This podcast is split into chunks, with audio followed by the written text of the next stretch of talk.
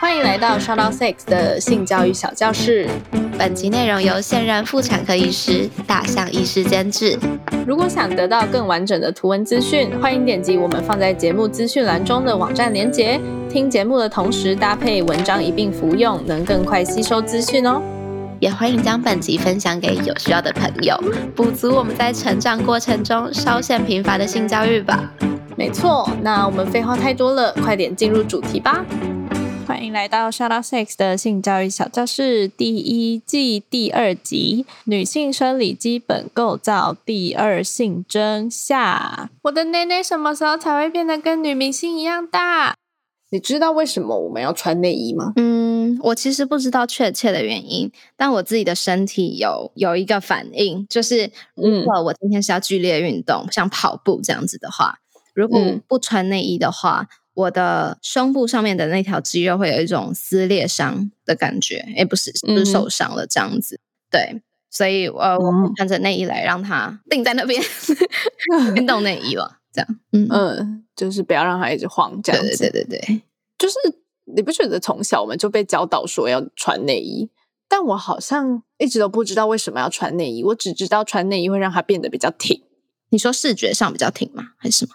对，视觉上比较挺。哦，OK，嗯，然后这也是后来，即使我知道为什么我们要穿内衣之后，我们等一下也会介绍说为什么我们需要穿内衣。对。后来，即使我知道为什么我们要穿内衣之后，我还是会穿内衣的原因，就是因为我我不知道，可能是受到世俗的呃一些美感标准，觉得说，哎，你胸部前面有东西，看起来就是比较美，你才像个才有女人味之类的。嗯，所以我后来会为了这件事，然后去穿内衣。哦，直到我忘记为什么了，但是有某一个契机，我开始不穿内衣，然后就觉得。好舒服哦！嗯，我其实平常如果没有剧烈运动的时候，我是没有在穿内衣的。我现在就没有穿。但是你在英国吗？对对对对对。但是我在台湾的时候，我会不穿，但我会贴胸贴。大概是什么年纪的时候？嗯，大学吧。哦，但嗯，那时候你是为什么摆脱内衣这个东西的？啊，我我想起来了，因为我我很喜欢穿很无袖的衣服。嗯哼，就有点像小那叫是小肩吗？哦，小肩对，然后我不想要露出内衣的内肩带，因为我觉得不好看。就我三号，我有一个时尚的感，就是那那个告诉我说这样不好看，所以我就不想要它这样子。那当时我小的时候不知道什么 new bra 这种东西，所以我想说那我就不要穿就好啦。所以我就直接没有穿。然后我的胸部形状就像你刚刚讲的，然后大家期待我们要很挺嘛，嗯嗯嗯，对，所以我正好。还还行，就还行，嗯哼，还在大家可能觉得 OK 的状态下这样子，所以我就没有穿。哦，你知道后来我刚刚说我不穿内衣之后，我就觉得非常的舒服，然后我就开始不喜欢穿内衣嘛。嗯，但是呢，我刚开始做这件事的时候，虽然我的身体感受上是舒服的，但是我心里其实会蛮不自在，因为我觉得我好像没有展现出女人味。哦，OK，嗯。就是我感受到的社会给我的期望是我因为我是女生，所以我前面应该要有一个凸起的东西。对这个压力我也有。对，然后像因为刚刚有讲到我胸胸部就是没有没有到很大，嗯，可能不穿内衣的时候，其实真的就看起来蛮平的这样。然后我就会做事，可能就是到公共场合就会比较没有自信这样。如果我没穿内衣的话，嗯，心理上的感觉是这样。嗯，但是我觉得很想跟大家分享的就是后来。呃，我有一个心态上的转变，我觉得可能真的是因为做了小老 six，然后我开始喜欢我自己的身体之后，我会觉得不穿内衣是对社会展现真实的我的一个方式。嗯，就是我不是为了要达到社会给我的期望，嗯，which is 就是你你必须胸前有东西，而是这就是我，然后我不需要去迎合社会想要我长什么样子。所以我后来这样有这样心态转变之后，我其实不是很喜欢穿内衣。嗯哼，这样子的方式让我变得很有自信。嗯，我觉得说到女生的身体，就是这个社会实在是给女生的身体有太多太多的，不管是枷锁也好，不管是期望也好。然后，如果从小到大我们耳濡目染的听这些嗯宣导的话，嗯哼，我们就会开始对我们自己的身体产生很多的质疑，是吗？是这个词吗？嗯嗯，对，我们就会对我们的身体产生很多的质疑，然后或许更严重会有不喜欢自己身体的想法出现。那，呃，我觉得我希望今天这一集我们可以以一个很科学的方式来告诉大家说，这个让大家所着迷、所那么想要去得到的胸部到底是什么东西，然后。呃，同时也想要告诉大家说，只要你是健康的，你就是漂亮的。对，只要你是足够爱自己的，你就是漂亮的。我觉得，嗯，好的，那我们就接着听下去吧。好，那上集我们介绍了胸部的基本构造以及功能，这集我们就来跟大家分享一下，平时怎么跟自己的胸部相处比较好呢？除了胸部到底是小还是大的问题之外，其实关于胸部、乳房还有很多更重要、更需要我们在日常生活中去注意的事，例如说内衣。大家都知道，女生就是要穿内衣嘛，但我们到底为什么要穿内衣呢？从小到大，我们都被教导应该要穿内衣，身边周遭九十九点九十九 percent 的人也都会穿内衣。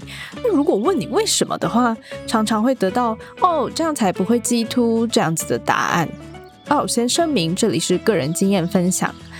那我在做本集功课的时候，也上网 Google 了一些关键字，例如说“鸡图”，结果呢，跑出来的竟是一些煽情的新闻标题，全部都在讲女性，而且跟巨乳、火辣、走光脱不了关系。可见女性极图这件事，好像对这个社会带来情色的联想与刺激吗？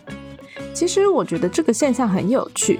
所谓的鸡突，明明就是指乳头隔着衣服显现出来的一个凸起的轮廓。但上集我们也有提到说，哎，其实乳头即使没受到刺激，也一直都是凸起的状况哦。即使不是这样子的乳头形状，与衣物摩擦也会很自然的让乳头凸起。这跟所谓的性刺激、性兴奋并没有直接的关联。再来，男性也有鸡突的状况啊。但为什么好像提到男性鸡突，并不会去做一个色情的联想呢？我觉得大家可以去思考一下，这个情况是不是跟社会对于女性身体普遍比较不了解，所以造成了这种混淆视听的舆论呢？好，这个议题就留给大家自己去思考。不过我们这边就再次的正式告诉大家，鸡突无论在哪一种性别身上发生都是非常普通的事。男生穿衣服会鸡突，女生当然也会，大家都是一模一样的情形。回到内衣的话题，其实如果仔细想想的话，想要避免鸡突，其实贴个胸贴就好了。为什么还得穿内衣，又紧又热的呢？内衣也就是胸罩，其实对于女性的胸部有许许多多的好处。胸罩的意思也就是罩住胸部的衣物嘛，因此基本上内衣就是为胸部尽到支撑保护的作用。对于还在成长的乳房，胸罩可以帮助它们发育成较为圆润且挺立的形状。待乳房发育完毕后，胸罩一样可以支撑及托着乳房，避免它们因为地心引力而下垂、外扩或变形。除此之外呢，也能减轻从事激烈运动活动时，因为乳房的重量而给身体带来的震动不适感。因此，胸罩确实有助于减缓乳房带给女性的不方便，但同时它们也是有一些负面的影响。例如说，如果穿着钢圈太紧的胸罩，容易影响乳房组织的血液循环，甚至是因为绑带的长期束缚及压迫，刺激皮肤；轻则可能因闷热造成感染，重则可能出现囊肿或是病变情况。因此，情况允许的话，内衣务必要随着成长而适时的汰换，并且找到最适合的尺寸，避免引发身体上的不适感哦。平时也要适时的解放胸部，不穿内衣，让乳房呼吸新鲜空气，并且有自由发展的空间，这样才是对待乳房比较健康的方式。再来，我们在上一集也有提到说，哎，胸部在日常生活中可能会因为荷尔蒙的影响而胀大或者是缩小。正常情况下，这是个随着月经而呈现周期性变化的现象。这个现象称为周期性的乳房痛。而如果你的乳房疼痛不是周期性的出现在经期前后，有可能代表你的身体产生了一些变化，或者是有些你没有注意到的问题哟。那这种情况我们则称为是非周期性的乳房痛。所谓非周期性的乳房痛是随时都有可能发作的，这种痛的方式比起周期性乳房痛更加多元。可能是酸痛感、烧灼感、刺痛感，或是跟周期性乳房痛一样闷闷紧紧的感觉。那引起的原因有很多种，可能是外伤或运动后肌肉，例如说乳房最底层的胸大肌有发炎的现象，也可能是因为内衣选择不当而造成，或者呢是较大的纤维囊肿等等。那如果有这样子的情形发生，建议直接就医了解实际的情形。而除了乳房痛之外，关于胸部还有一些警讯是我们需要去注意的。例如说，虽然乳晕及乳头的颜色形状皆因人而异，但这样子的颜色形状基本上是不会突然改变的。如果说乳头的颜色突然间改变很大，或者乳头形状突然改变了，例如说乳头本来不是内凹型，突然变成了内凹，或者是乳房周遭摸到异常肿块，以上这些都有可能是乳癌的警讯哦。乳癌为我国妇女发生率第一位之癌症，发生高峰约在四十五岁到六十九岁之间。然而，随着生活形态及饮食习惯的改变，近年来也渐渐出现了不少年轻患者，因此乳癌可说是有年轻化的趋势。乳癌初期跟许多疾病一样，可能会有一些前兆，能让我们尽早发现、尽早治疗。虽然说目前美国癌症协会的研究结果显示，乳房自我检查对于早期的乳癌成功检测率不是那么的准确，最佳的情况还是推荐直接做乳房摄影、乳房超音波等。不过呢，如果自己无法做到如此精密的检查的话，在这边还是呼吁各位女性们，平时就要做乳房自我检查。有做才有机会尽早检测到，如果真的不幸罹患乳癌，也才能够尽早就医治疗。超过三十岁以上的女性朋友，强烈建议每年要接受乳房超音波检查。如果是四十岁以上的女性朋友，则可纳入乳房 X 光摄影检查。至于较高风险的族群，例如说较晚生育或是终身未生育这样的族群呢，则建议规律接受筛检。最后，如果是有家族遗传病史，尤其是两个著名的致乳癌基因 BRCA1 以及 BRCA2 这种情况，算是重要的危险因子，可以考虑在年轻就去做基因筛检，绝对不可轻忽。好。那么我们到底该如何做乳房自我检查呢？乳房自我检查的时间可选在月经后一星期左右，此时乳房会变得比较软、比较小，是最适合做自我检查的时间。那如果你是停经怀孕的妇女的话，则可以选定每个月固定一天进行自我检查。乳房自我检查的方法很简单，可以在洗澡的时候顺便进行哦。它包含了以下三个步骤。第一，在洗澡前先照照镜子，双手下垂，仔细观察乳房两边是否大小对称，即使是不对称的情形，也不应该太过夸张。然后再来将手高举过头，再次观察乳房是否有任何外形上的改变，例如说皮肤的肿胀或是凹陷，或是乳头的任何不正常变化。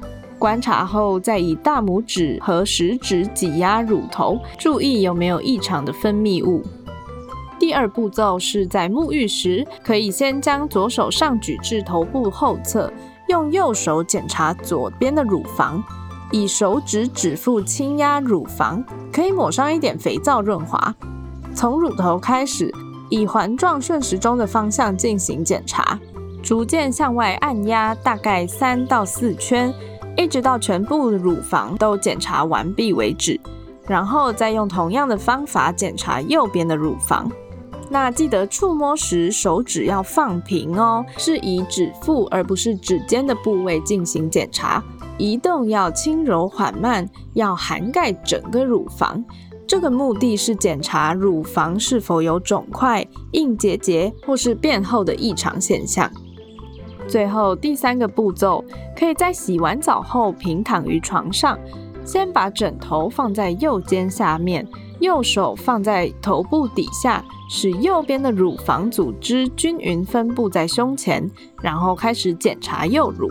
用左手指腹再一次以顺时针的方向，轻轻的、缓慢的触压乳房，注意乳房的构造以及触感有没有异常的现象。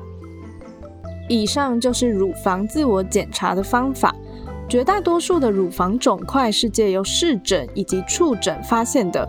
摸到肿块时会让人心生恐惧，害怕是不是得了癌症？但其实大家先不用慌，因为有百分之九十的肿块是属于良性的。良性肿块不会伴随其他的征兆，譬如说刚刚提及的皮肤及乳头凹陷的情况，或是乳头挤压时会有异常分泌物的情况等等。但如果真的不幸出现了这些情形，应该尽快找医生做进一步的检查，绝对不要因为害羞或自以为没事就不去就诊。早期发现异状并进行治疗，不仅能提高存活率，治疗效果也会比较好哦。好的，那今天到这边跟大家介绍了大家最关心的女性第二性征——乳房内衣。以及如何健康的对待自己的乳房这件事，希望有帮助大家厘清一些迷思，以及得到一些实质的知识。那下一集我们将继续跟大家介绍女性限定特产——月经，敬请期待喽。终于结束了。如果你觉得我们的节目内容对你有帮助的话，欢迎直接订阅我们的电子报，节目内容会定期自动送到你的面前，还可以得到其他第一手消息哦。然后啊，每个主题都有好多好多细节，我们的节目其实只截取简单易懂，而且是大家都应该要知道的部分说明。如果对更多更专业的内容有兴趣，也可以去询问我们的节目监制大象医生哦。传送门请见资讯栏。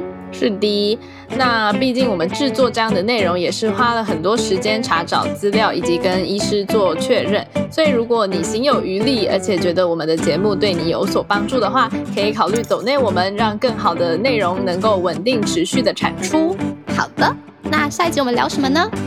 我还记得印象很深刻，就是我月经刚来那时候，我有一个超级困扰的问题，就是我使用卫生棉要怎么洗澡这件事。有，我有 get 到，我有 get 到。对，你现在想起来觉得怎么会有这个问题？就洗澡啊，跟卫生棉没有关系。但是我那时候就一直觉得说，可是你就叫我要用卫生棉接这个经血啊，那我洗澡的时候我要继续使用着它吗？但我后来想起来，好像是我那时候以为卫生棉是贴在我身上的。而不是贴在内裤身上。